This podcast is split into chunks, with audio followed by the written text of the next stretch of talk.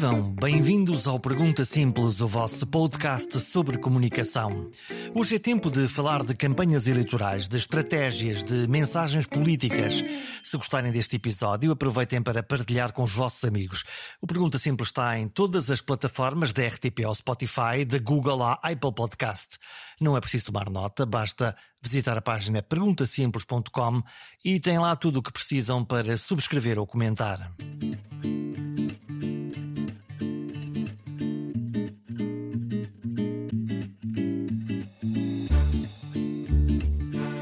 Uma campanha eleitoral para umas eleições são uma batalha com muitas frentes, mas o objetivo final é sempre o mesmo: é conseguir mais votos que os adversários. A estratégia geral da campanha tem sempre uma forte componente de comunicação. O candidato tem de falar ora para as massas em comícios, ora para o povo em múltiplos contactos pessoais, corpo a corpo, olhos nos olhos, mas principalmente através dos mídia, para chegar mais longe, mais depressa, de forma mais eficaz e num tempo escasso. As campanhas são cada vez mais palcos para criar o cenário perfeito para a mediatização. Os gestos, as músicas, as palavras, as frases para ficarem no ouvido. Nesta edição vamos em busca desse aroma de uma campanha eleitoral, neste caso, das eleições autárquicas à Câmara Municipal de Lisboa. Como diretor de campanha do candidato aparentemente derrotado por todas as sondagens, assim o diziam, Ricardo Mexia aceita a dupla missão de liderar a campanha de Carlos Moedas e de correr pessoalmente à presidência da Junta de Freguesia do Lumiar. Este é o retrato de um médico de saúde pública com um grande fraquinho pela política, que contrariou as sondagens e ganhou duplamente. Mas o caminho não foi fácil. Fiquem com este manual de instruções de uma vitória eleitoral improvável. Pois é um enorme desafio uh, e para mim foi um, também uma enorme aprendizagem, não é? Este, esta campanha, quer como diretor de campanha do Engenheiro Carlos Moedas, quer uh, na minha campanha no Lumiar, foi uma grande experiência de aprendizagem e, portanto, eu acho que foi de facto muito fora da, daquilo que é a minha zona de conforto, mas que, uh, enfim, acabou por ter depois um desfecho bastante positivo e ainda bem que assim foi. Como é que se ganham umas eleições? Com muito trabalho, e principalmente falando com as pessoas. Eu acho que essa é a principal eh, questão, é transmitir às pessoas aquilo que é o nosso projeto para a instituição para onde vamos, seja para a Junta, seja para a Câmara, seja para outras organizações. Eu acho que é falando com as pessoas, que na prática são elas que decidem com o seu voto, e, portanto, apresentar um projeto que seja ambicioso, mas que seja realista e que vá ao encontro daquilo que são as suas necessidades. E, portanto, eu acho que isto pode ser um bocadinho chavão, mas é um pouco verdade. E acho que esta campanha foi um bocadinho fora da, do habitual, uh, e acho que o, o, Carlos também é uma pessoa fora daquilo que é o político habitual, e, portanto, acabou por ter essa componente me parece que acabou por eh, também ser importante para, para o desfecho final. Aqui que ninguém nos ouve, antes disto começar, ou no dia 1 que isto começa, quais eram as tuas apostas? Da possibilidade de ganhar? Não, eu acho que o Carlos provavelmente era o melhor candidato que podíamos apresentar como alternativa. Porque estávamos a falar de uh, entrar numa campanha contra um incumbente numa Câmara Municipal, o que tradicionalmente é um pré-anúncio de uma, de uma derrota. Quer dizer, há, há, poucos casos em que, em que, existem, em que existe esta, esta mudança de um, de um lado para o outro, num presidente que uh, está, uh, de facto, em funções e, portanto, isso acontece. Qual era, um, eh, qual, era, qual era, a tua sensação inicial, no, no, arranque, antes de falar com as pessoas? Todos sabíamos que era difícil, não é? Precisamente porque esse histórico é um histórico pesado e, e há quem diga até que eh, não se ganham eleições, perdem-se eleições, não é? E portanto aí. E essa a tua tese? Não, acho que houve aqui um misto de, de, alguma saturação com esta gestão socialista, com estes 14 anos de gestão socialista, mas claramente também uma, um projeto diferente, novo, uh, fora da, daquilo que era o habitual para uma Câmara e, em particular, para a maior Câmara do país. E, portanto, eu acho que foi uma mistura das duas. Acho que temos que reconhecer também que houve aqui algum cansaço por parte da, do, dos eleitores, mas claramente o, o, Carlos traz uma aposta diferente e que me parece que vai ao encontro do, de uma visão de futuro, não é? Ou seja, a visão do Carlos não é uma visão para o, o que é que vai acontecer nos, nos próximos 3, 4 anos, é uma visão muito mais larga. É para o desenho da cidade de repensar a cidade e pô-la ao serviço do, dos, dos, cidadãos. E, e, uma das coisas que me parece fundamental é precisamente ouvir as pessoas e envolvê-las no, no, processo de tomada de decisão. Falamos muito, e o Carlos até tinha elogiado isso mesmo, a questão do orçamento participativo. Mas depois, quando vamos ver, a execução do mesmo e que é uma gota d'água, os cidadãos poderem escolher o que é que querem, mas depois, de facto, aquilo está condicionado na maior parte dos casos e são coisas muito pequenas. É verdade, mas acho que podemos aumentar essa proporção, mas também precisamos de outra coisa. Eu acho que também temos que envolver, de facto, mais as pessoas na tomada da decisão e na, e na implementação das coisas. E eu acho que esse é um desafio. E como é que isso se faz? Porque eh, o que nós vemos é que quando os processos de participação dos cidadãos ocorrem, os cidadãos mostram que querem participar e isso, isso é uma coisa que se, que se nota. Todavia, o que acontece habitualmente entre os poderes instituídos, não estou só a falar das câmaras, estou, câmaras, empresas, organizações, é ok, vamos ouvir ali o cidadão, o cidadão diz o que quer e depois o cidadão é desligado. No fundo, é, é obrigado pela sua participação e até logo agora deixa-me aqui fazer as minhas coisas. Eu acho que o voto é um, um exercício muito importante, mas, mas é eu um acho momento. que não se, esgota, não se esgota a participação das pessoas no voto ou na escolha. E esse é que eu acho que é um déficit de participação muito grande que nós temos.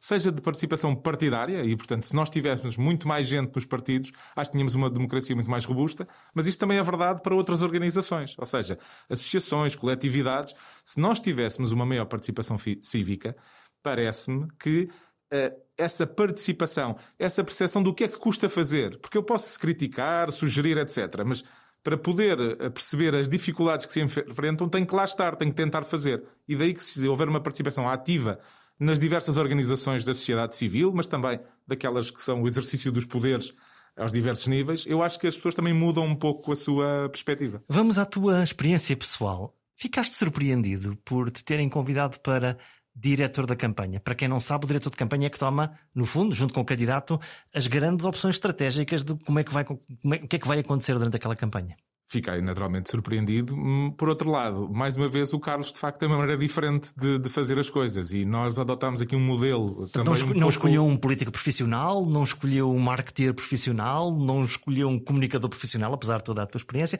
Escolhe um médico da saúde pública e diz: Ok, eh, és tu, vamos lá fazer isto. E fizemos. E portanto, lembras-te da primeira conversa equipa... com ele? Claro que lembro, claro que lembro. E foi, foi para mim, foi, eu não o conhecia, uh, ou seja, se era, um, era, uma figura pública, não é? Para mim, tínhamos cruzado um par de vezes, mas circunstancialmente. E, e, portanto, poder perceber exatamente o que é que era a sua ideia, o seu projeto para a cidade, foi muito aliciante. E, quer dizer, da minha parte, pelo menos, houve desde logo uma enorme empatia, e juro que é recíproca da, da parte dele, e portanto acabámos por nos dar logo muito bem e ficaram traçadas as, enfim, as, as linhas eh, principais, e depois, obviamente, temos uma equipa que, que, não se esgota naturalmente em mim, uma direção de campanha que tem depois diversas peças que são uh, fundamentais para que as coisas E tinhas resultem. experiência destas coisas, de gerir campanhas, de gerir. Uh, eu já tinha estado, movimento, não é? Eu já tinha sido candidato autárquico também há, há quatro anos e adicionalmente tenho uma experiência associativa que vem desde os tempos da, da faculdade, não é? Portanto, é, é, disputar eleições e tudo o que isso implica já não era novidade para mim. Mas este é o campeonato de grandes, não é? Agora é Exatamente, é, é, outro, é outra dimensão. E portanto foi, como digo, uma experiência de aprendizagem, mas que acho que também o facto de ter alguém que não que pensa um bocadinho fora também desse contexto pode ter ajudado também a fazer as coisas de uma maneira ligeiramente diferente e termos conseguido este resultado que é de facto extraordinário. Como é que se convence alguém a votar em nós? Sim, porque há uns que estão convencidos à partida, porque se identificam com o nosso partido, porque estão mais próximos de nós, a nossa família também. Mas alguém neutro ou alguém que ainda não tenha decidido o seu voto, como é que se convence? Eu acho que falando com as pessoas, isto pode parecer um bocadinho chavão, mas a minha experiência até, quer agora, mas principalmente até há quatro anos, em que também tinha sido candidato, no caso pelo PSD à Assembleia de Freguesia do Lumiar também, e estávamos num momento Onde em que. agora ganhaste como presidente da Junta? Exatamente. E, mas há quatro anos eu já integrei a lista, eu era o sexto, de, mas na, na, altura, com o resultado que tivemos, elegemos apenas quatro e, portanto, pude participar na Assembleia de Freguesia em regime de substituição algumas vezes, mas, mas pronto, ficámos aquém do que, daquilo que seriam os resultados que gostaríamos de ter tido. E, e, principalmente nessa altura, quando ainda havia uma enorme animosidade em relação ao PSD e o CDS, fruto da, da enfim, do, do, da troika, da, da troika, da troika. É? Quer dizer, que, que, na prática também não era uma responsabilidade herdada e, e havia uma enorme animosidade. E tive várias vezes, lembro-me muitas vezes de ter estado a distribuir folhetos à entrada do metro ou nas zonas de maior passagem ali no Lumiar e várias vezes estive a interagir com pessoas que estavam, enfim, nos antípodas daquilo que era uh, o meu pensamento e, e, a minha posição. E trocámos ideias e, e, também eu aprendi com elas, mas acho que houve algumas dessas pessoas que apesar de tudo, por aquela troca de ideias de 5 minutos ou 10 minutos, um, puderam ficar a refletir. Não sei se depois mudaram o seu sentido ou a não. A tua mas... sensação é que as pessoas uh, votam mais porque se identificam com as ideias ou porque há um sentimento de empatia em relação ao, ao candidato? Acho que é uma, é, uma, é uma questão que não é uh, unívoca. Eu acho que há aqui múltiplos fatores que fazem com que as pessoas se decidam a ir votar há tal questão de ser. Ou de não ir votar, não é? Porque apoiam é um uma determinada solução, porque estão contra uma outra solução, mas também porque há coisas que às vezes não são, não, não são fáceis de quantificar ou de, ou de descrever. E seguramente que empatizar com alguém que potencialmente vai gerir o, uma organização ou os nossos destinos, acho que é um fator eh, muito, muito importante. E, quer dizer, apesar de tudo, ao longo deste ano e meio a minha visibilidade mediática, que não nego, é, acaba por ser também importante para esse primeiro contacto um, com as pessoas. Tinhas de te apresentar muitas vezes ou havia muitas pessoas que te conheciam ou que te reconheciam? Eu acho que era meio-meio. Uh, e, e, portanto, havia, havia, algumas pessoas que espontaneamente me identificavam, outras, se calhar, já à meio da conversa, até olhando para o folheto. Ah, é, você que é está na fotografia.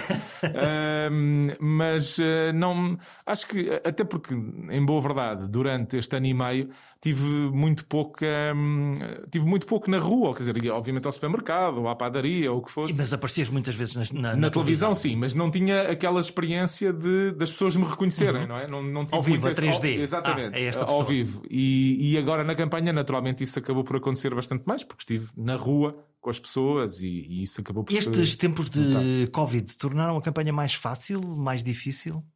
Não, seguramente mais difícil, não é? Ou seja, ainda há um certo receio por parte das. Havia, eu penso que agora as coisas rapidamente, rapidamente foram evoluindo, mas sim, o facto de termos a máscara dificulta muito o reconhecimento, até às vezes para a própria comunicação, não é tão entendível aquilo que se diz.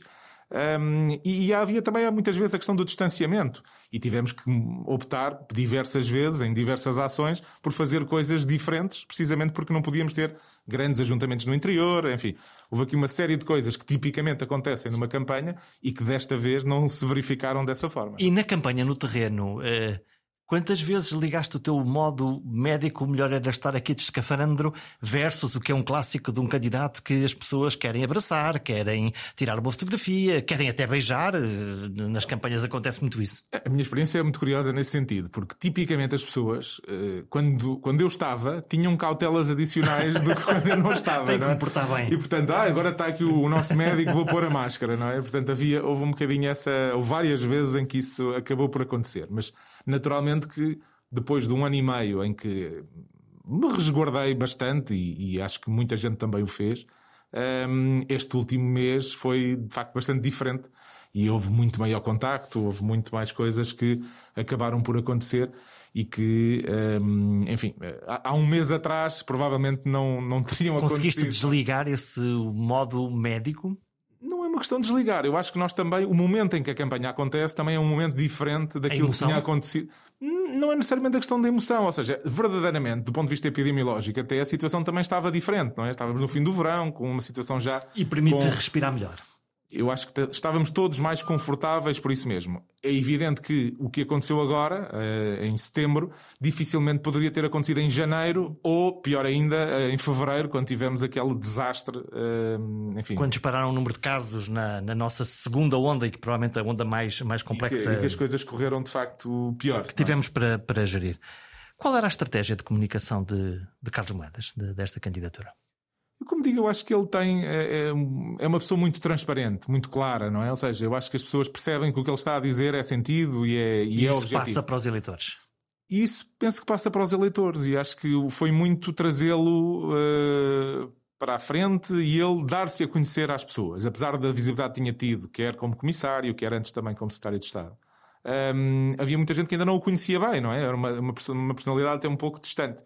E trazê-lo para, para esse. Chamá-lo à terra para, para esse contacto direto com as pessoas, nos diversos contextos, quer dizer, na rua, nos mercados, eh, no, até nos próprios debates, eu acho que isso foi muito notório, que ele é uma pessoa genuína e que, com quem facilmente se interage. E como é que tu uh, gerias, ou como é que geriam, uh, esta dupla hélice entre, por um lado, ser um homem ligado à Troika, por um lado como comissário de Estado e por outro lado como comissário um, europeu da área da ciência. Portanto, uma coisa que provavelmente deixou memórias mais negativas, uma coisa que tem uma imagem positiva, a ciência, a promoção da ciência, e por outro lado é alguém que está lá fora, está longe, aparece na televisão e subitamente aparece no meio de uma cidade a dizer: Olha, eu quero o seu voto. O Carlos já cá estava em Lisboa há, há bastante tempo, não é? E portanto, não terminou agora o mandato como comissário para, para se candidatar. Mas além disso, eu acho também há aqui um equívoco que também tentámos desmontar várias vezes e que, ao, ao qual o tentaram colar. A Troika não é uma fabricação da, da, da, direita ou do PSD, não é? Ou seja, foi algo que foi até negociado por, eh, pelo Partido Socialista, na altura no governo, para uma situação de absoluta necessidade para, para o país. Mas na nossa percepção, na Eu nossa memória de quando vieram as, as é negativa. A, a, dor, no fundo, que claro, nos aconteceu claro. a todos, está diretamente ligada a quem é que estava a liderar o país nessa altura. Ou não, que... ou achas que não? Não, não, eu acho que sim. Eu acho que há aqui uma percepção negativa. Aliás, já, já tinha referido isso, que quando foi, foram as últimas autárquicas, isso era particularmente isso. sentido, não é? Portanto, não, não tenho dúvida nenhuma de que isso é uh, e era a realidade. E, portanto, uh, me parece é que de facto foi importante perceber que o que eles estiveram a fazer foi recuperar o país, devolver a nossa autonomia financeira e ainda bem que, que assim foi. Uh, podemos concordar mais com a abordagem ou não, mas de facto eles salvaram o país e, e isto é pode ser uh, as pessoas podem achar que é propaganda ou o que é que seja, mas não é não é de facto assim. Nós tínhamos uma situação calamitosa e tentou-se recuperar o país. Houve coisas muito bem feitas, houve coisas talvez menos bem feitas, mas com atendendo às circunstâncias, eu acho que eles fizeram o possível para nos recuperar uh, do ponto de vista económico e, e colocar-nos no rumo mais positivo.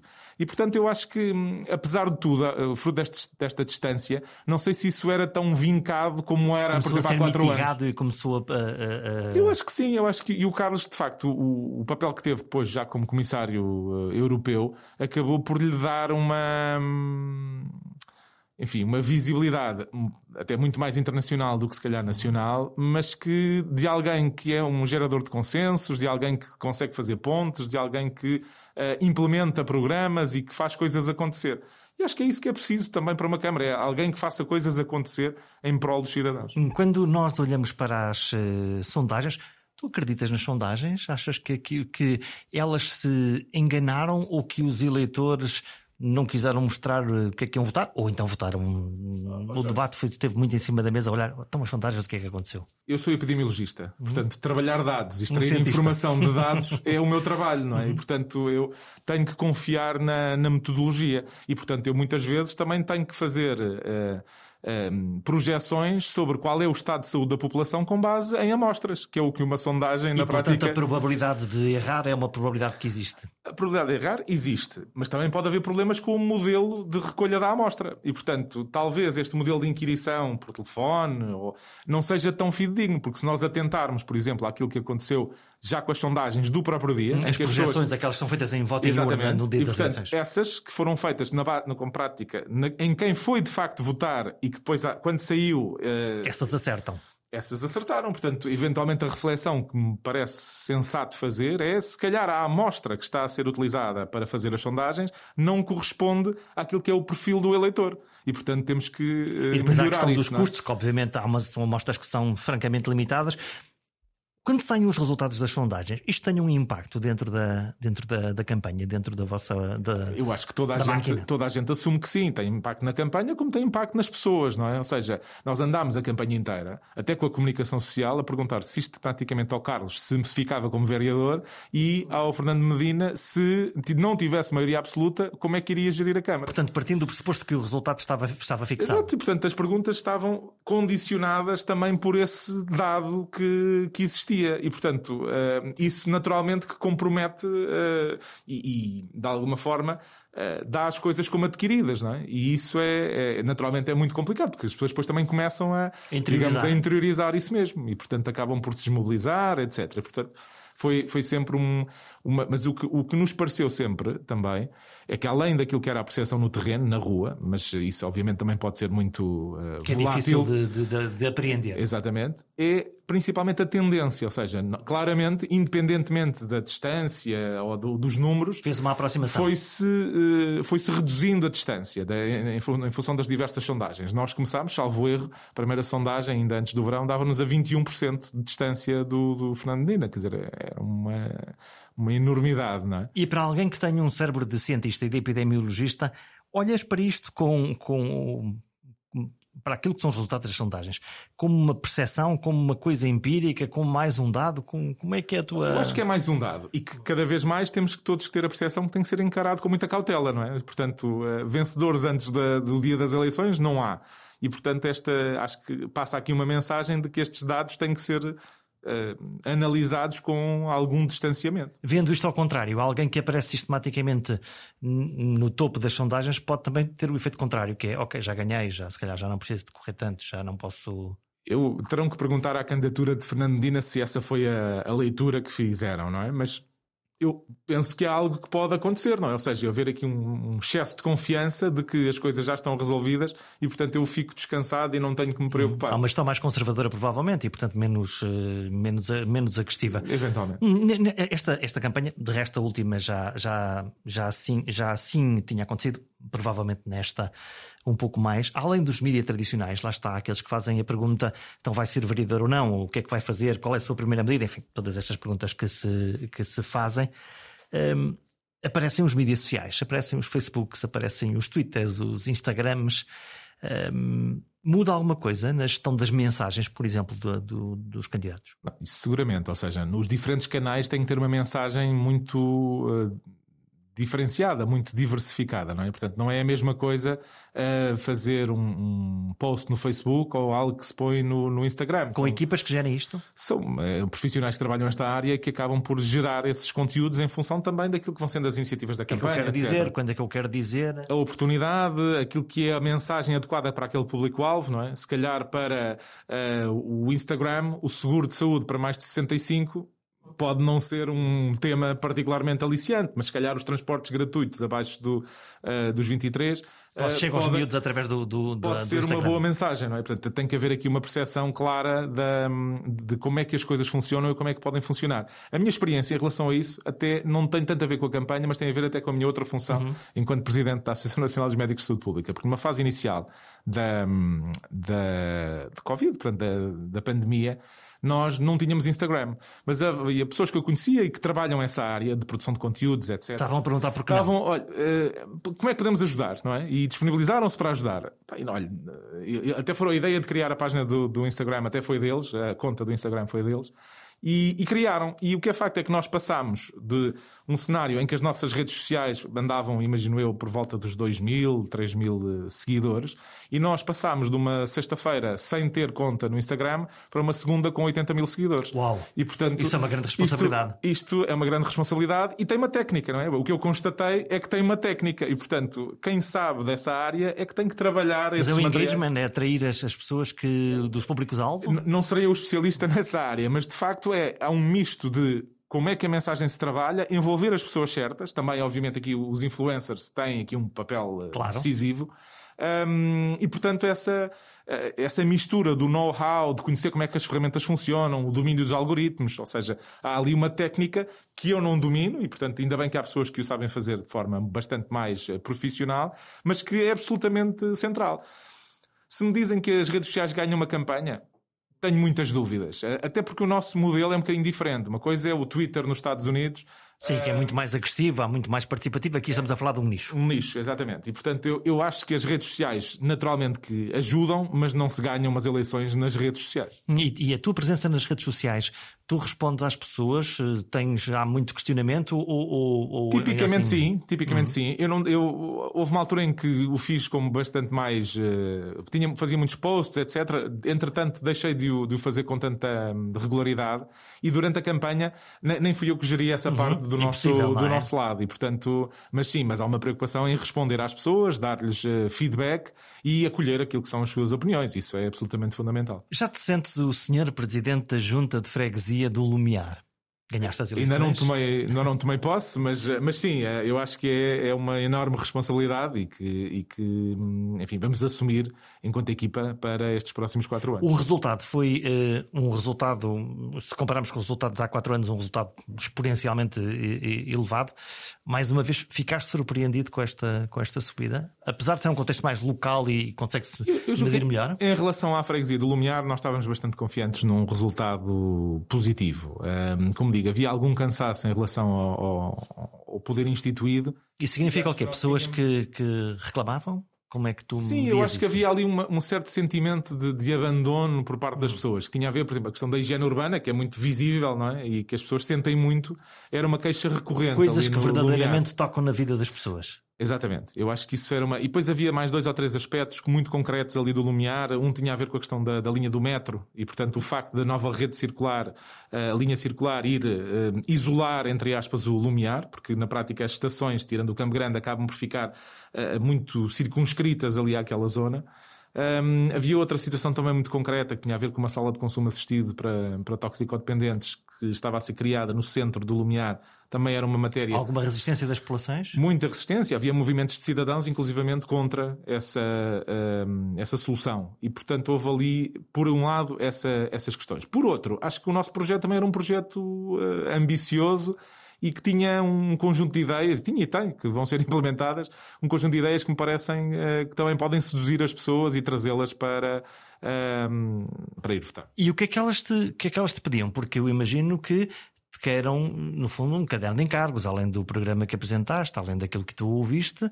No fundo, é ok, põe-me um metro aqui à porta, limpa-me aqui esta zona, uh, não quero esta sala de consumos assistidos. E normalmente essas listas são grandes listas para se conseguir fazer tudo. Como é que Eu acho que o nosso projeto é, é, bastante ambicioso, mas há uma, digamos, uma mensagem muito transversal que, que, nos preocupa. E que há aqui uma certa percepção de que o, o Lumiar é o primeiro subúrbio de Lisboa. Um, e, e, de facto não, não é nem pode ser assim, é a maior freguesia de Lisboa. Tem de facto uma. É, é que mais cresce e tem um espaço ainda do ponto de vista imobiliário para crescer, que é muito importante. E portanto vai continuar a crescer. Agora, do ponto de vista da oferta de serviços, por exemplo, é uma freguesia que é claramente deficitária, não é? Não temos uma piscina, não temos uma sala de espetáculos, não te... é, é, muito uh, preocupante que assim seja. E, portanto, vamos ter que trabalhar para inverter Falta essa lógica. Falta uma centralidade, uma noção quase essa, de bairro. Essa, curiosamente, essa é, é, uma das mensagens que nós temos, é trazer uma nova centralidade para o Lumiar. E, e, portanto, falta, de facto, aquilo que o Carlos descrevia como a tal cidade dos 15 minutos, não é? em que eu, a pé, num raio de 15 minutos de, de onde moro, consigo uh, fazer a minha vida, incluindo o lazer, o Coisa desporto. difícil de uma cidade macrocéfala como Lisboa, com 3 milhões de pessoas à volta, 4 milhões se calhar na coroa. Mas tem que haver, ou seja, eu não preciso de ter uma ópera em cada bairro, uhum. mas provavelmente faz sentido que eu tenha um sítio onde eu possa ir ao teatro, onde eu possa ir ao cinema, onde possa ir eh, fazer eh, uma corrida, onde possa ir. Eh, onde haja um jardim para passear? Tantas coisas que. Bem, nós, um jardim, nesse sentido, até estamos. Uhum. Temos a Quinta das Conchas, que é um, belíssimo, facto, um belíssimo parque da cidade, e portanto. Mas, mas apesar de tudo, também precisa aí de, de renovação e de manutenção que, que, está muito em falta. Há bocadinho falávamos de, de, falar com as, com as pessoas, muita experiência ganhaste tu, até por força das circunstâncias, televisão, epidemiologia, Covid, enfim, tudo isto. Diferenças entre uh, falar na televisão, através de um mediador, neste caso um jornalista, e cara a cara com, com o povo, com as pessoas. Eu acho que é substancialmente diferente, não é? Enquanto eu, quando estamos a interagir com as pessoas, a conversa flui, não é? Uma conversa sobre aquilo que preocupa a pessoa e os é jornalistas. Sobre elas e não sobre ti? Eu acho que sim, não é? Eu, na, na, rua as coisas são muito mais do, do, do, que é que são as suas necessidades e o que é que elas gostavam de ver acontecer no seu bairro, na sua rua, enfim.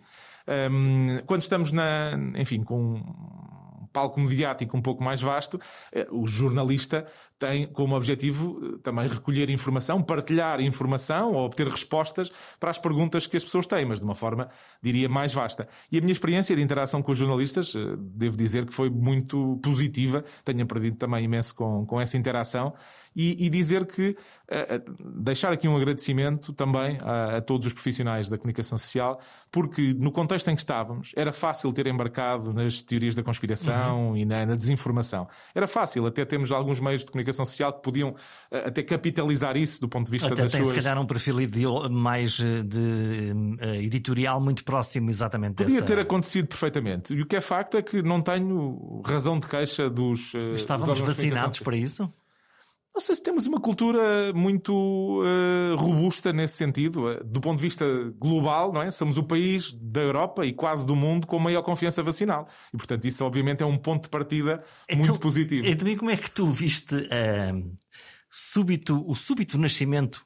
Quais cogumelos de especialistas em epidemiologia e saúde pública que pululavam na, nas televisões em particular? Eu acho que não, a ciência pode ter diversas vozes. Eu acho que uma das grandes dificuldades que, que, que, houve foi precisamente fazer ver às pessoas que a ciência não é determinística, é feita de avanços e de recuos, e, e obviamente que aquilo que nós vamos conhecendo, particularmente de algo que é novo, uh, vai mudando ao longo do tempo. E passámos de um cenário de tremenda incerteza para o cenário onde estamos agora, que é o cenário de alguma incerteza. Mas nós sempre somos completamente intolerantes à ideia de incerteza, não é? Quer dizer, então, pois é difícil comunicá-la. não é? e tu és um especialista, diz-me como é que é, mas, o que é que eu faço. Mas, ó Jorge, eu acho que aí eh, todos nós, e eu espero que toda a gente fa o faça da mesma maneira, é quando não sabemos, essa é a resposta certa. Eu várias vezes disse: olha, eu isso não sei. À luz dos dados que temos agora, a percepção que tenho é esta. Mas essa pergunta concreta eu não sei a então resposta. Não há o diga lá, diga lá, está bem, mas não, o que é que vai é acontecer, não é? O que é que vai acontecer em janeiro, claro. não é? Que era sempre Essa a é dúvida. A Quando é que nós tiramos as máscaras? Essas perguntas têm, são difíceis Ou de responder. Ou ao contrário, mas porquê é que não nos disseram que era para usar a máscara? Porque depois também temos esse, Jorge, eu estou à vontade, porque numa fase, inicial, numa fase inicial eu não defendi a utilização de máscaras de forma generalizada, porque acho que a evidência não o suportava na altura. À medida que fomos avançando, isso tornou-se cada vez mais evidente e a partir desse instante, naturalmente, mudei aquilo que era a perspectiva. E agora quase nos habituamos todos a continuar com a máscara apesar de em alguns momentos poder, podemos uh, abandoná-la ou ainda não?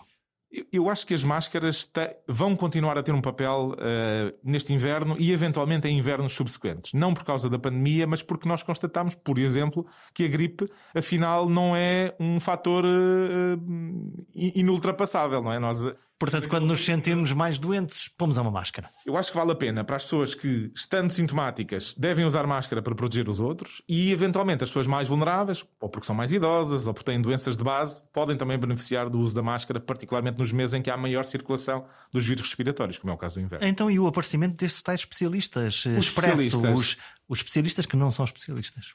Pois, eu acho que nós não temos propriamente um, um, certificado de especialista, não é? Ou seja, as pessoas podem se arrogar alguns títulos e alguns até. Havia até quem dissesse que não havia epidemiologistas, não é? Uhum. Portanto, também existia uhum. essa, essa discussão. Um, portanto, qualquer portanto, um pode ser. Pois, mas quer dizer, isto é como os treinadores de bancada, não é? Uh, também toda a gente sabe de, de, futebol mais do que o treinador, não é? Uh, isso é, é, é, notório. Mas eu acho que as pessoas também rapidamente percebem em quem é que confiam, em quem é que não confiam.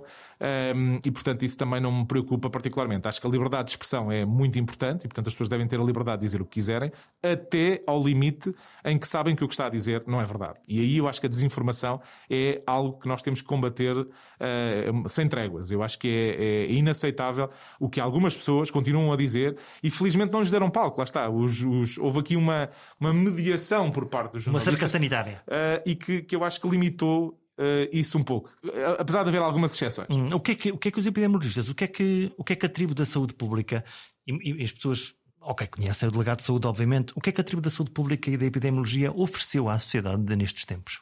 Eu acho que nós fazíamos um trabalho muito discreto e sem visibilidade. E subitamente eh, ficámos no, no, nos holofotes, não é? Eh, e, e, eu acho que isso também nos fez crescer, fez-nos reconhecer que temos algumas insuficiências e que temos que melhorar em muitos aspectos. E, portanto, uh, o que nós trazemos é precisamente esta preocupação permanente com a saúde das pessoas e tentar protegê-las da melhor forma que conseguimos.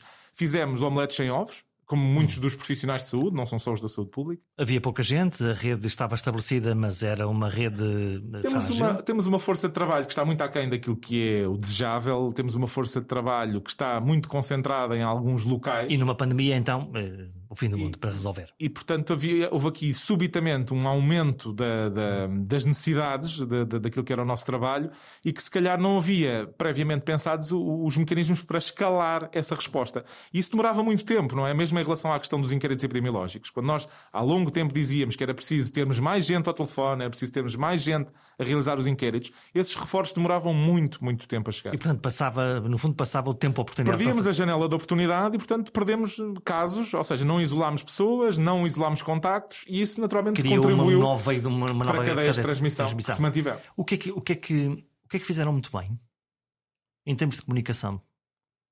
Em termos de comunicação, fizemos pouca coisa bem. Em termos de comunicação pública, eu acho que foi talvez a área que menos bem correu. Não é? Eu acho que uh, o trabalho era muito e, e, era feito todos os dias e 24 horas por dia, mas em termos de comunicação, talvez seja a área em que nós precisamos mais de melhorar. Nós descuramos eh, a comunicação, pensamos que é um acessório, um extra, porque o que, nós, o que temos que fazer lá está é preencher o inquérito, é descobrir a cadeia de contágio, é tentar proteger uma determinada população. Eu eu acho que sim, acho que até do ponto de vista do nosso treino enquanto profissionais, isso não é visto como uma prioridade, não é? Não faz parte, de, digamos, do currículo base, ou seja, até está lá, mas muito numa lógica de comunicação científica, não é? Ou seja, eu tenho que apresentar coisas em congressos, tenho que publicar, mas verdadeiramente interação com os mídias não é algo que seja trabalhado. E aliás, nós reconhecemos isso desde logo, e portanto, uma das coisas que fizemos foi media training para os nossos órgãos sociais, porque precisamente. Uh... Para aprender a dizer, para aprender a, a, estar, a falar, a ser eficaz? Exatamente, para aprender como é que a mensagem se passa, como é que se lida com isso, porque, quer dizer, eh, estar exposto a este meio é. Uh, nem toda a gente tem muita vontade com isso mesmo, e as pessoas têm receio de uh, cometer erros, de, de, se tornarem num meme, não é? Que é um receio muito que pode acontecer a toda é? a gente. E pode acontecer a qualquer um, e portanto há aqui um certo receio dessa exposição mediática prática e, portanto, aquele, aqueles treinos que fizemos foram muito numa lógica de um, ehm, dar ferramentas às pessoas para lidar com essa exposição de forma mais tranquila e também serem mais eficazes a identificar aquilo que é a mensagem base e a passá-la de forma mais clara. E isso, um, esse tipo de treino dá uma confiança às pessoas para, para, para conseguirem estabelecer um, enfim, primeiro uma prioridade e depois de colocar as mensagens que são uh, chave? Eu acho que sim, eu acho que várias das nossas pessoas que fizeram a formação acabaram por depois já, já começar a, a fazer essa participação também mediática e acho que foi muito útil para eles sentirem-se mais confiantes nesse, nesse sentido. Mas eu acho que não há nada que substitua a prática, no é? ou seja, atirá-los para, para, o, para o holofote, para debaixo do holofote, e, e, e, a primeira vez, se calhar, não corre tão bem, mas depois à segunda já vai ser melhor. E quando a coisa se tornar, não digo natural, porque nunca é natural estarmos em frente a uma, a uma câmara, estamos sempre com uma pressão uh, que é relevante, mas já a pessoa vai ganhando, melhor. vai ganhando à vontade, vai tendo já os mecanismos sobre o que refletir, qual é que é a mensagem que, que, que interessa passar, e, e, eu acho que isso também depois uh, acaba a ter por ser mais uh, útil para quem nos está a entrevistar, para com quem estamos a interagir, porque há muito também essa, essa maior confiança, não é? Sente-se que a pessoa está mais à vontade. Nós estamos praticamente a fechar, não posso deixar de te provocar, que é, foram a, a tribo da saúde, no geral, foi mais papista que o Papa, foi mais. Uh, tentou impor regras tão, uh, tão perfeitas que depois chocou com a realidade em determinados momentos ou tinha que ser mesmo feito assim? Eu acho que há algumas normas que carecem de tração com a realidade. Eu acho que tenho que reconhecer isso. Mas... São perfeitas, provavelmente, que elas são o que devem ser, não, nós trabalhamos com, com base em dois grandes princípios, pelo menos. Um deles é o princípio da precaução, ou seja, nós temos que, perante a incerteza, se calhar ser um pouco mais abrangentes, ter medidas um pouco mais alargadas para proteger a saúde das pessoas. E por outro, o princípio da proporcionalidade, ou seja, nós também não podemos estar a prejudicar a sociedade, as atividades económicas, em excesso face àquilo que são as necessidades. Então, como é que se gera essa tensão?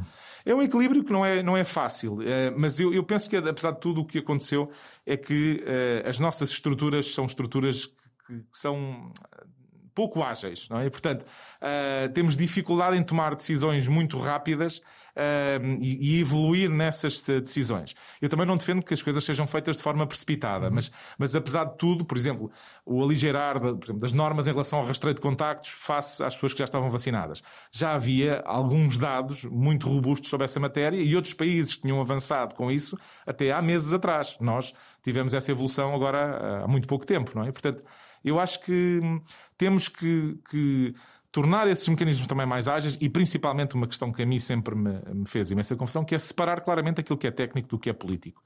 E, e isso é absolutamente fundamental. A técnica baseada numa ciência, na melhor perspectiva que temos, e depois nas zonas complexas ou cinzentas, aí tem que ser uma política a decidir os decisores assumem as suas responsabilidades. Os técnicos têm que dizer, à luz da evidência que existe no momento, qual é que é a melhor opção. Qual é aquela que vai permitir salvar mais vidas, qual é aquela que vai permitir que as coisas funcionem da melhor forma. Então, e agora como é que o político está aqui à minha frente, conversando com o médico que também está aqui à minha frente, o político diz, diga-me lá, faz favor, qual é, qual, é, qual é a resposta verdadeira? E o técnico diz, olha, não sei bem, quer dizer, como é? esse é o ponto, não é? Não, eu acho que aqui a grande questão, eh, nas áreas da saúde, eu consigo uh, ter a, a análise técnica da questão e depois tomar a decisão uh, política. Mas para outras áreas, naturalmente, vou precisar de apoio de outras pessoas que conheçam melhor esses contextos. E, portanto, acho que é. Um, ehm, o, eu acho que esta.